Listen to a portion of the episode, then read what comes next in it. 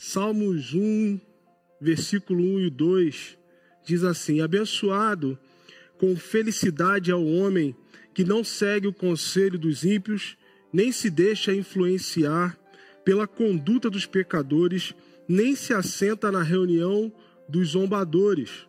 Ao contrário, sua plena satisfação está na lei do Senhor, e na sua lei medita dia e noite. Essa é a leitura da palavra de Deus na versão King James, e que nos ensina o seguinte: a vida do cristão, a vida do crente, ela tem que ser uma vida ao contrário.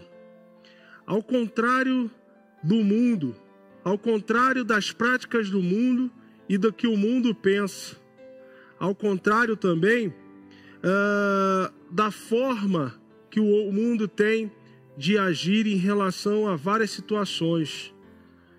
Agir ao contrário é a principal característica daqueles que têm satisfação na lei e na palavra de Deus e nela medita dia e noite.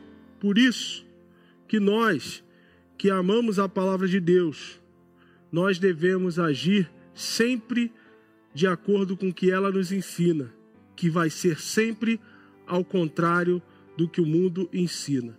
Por isso, feliz é a pessoa que age ao contrário. Que Deus te abençoe, em nome de Jesus. Amém.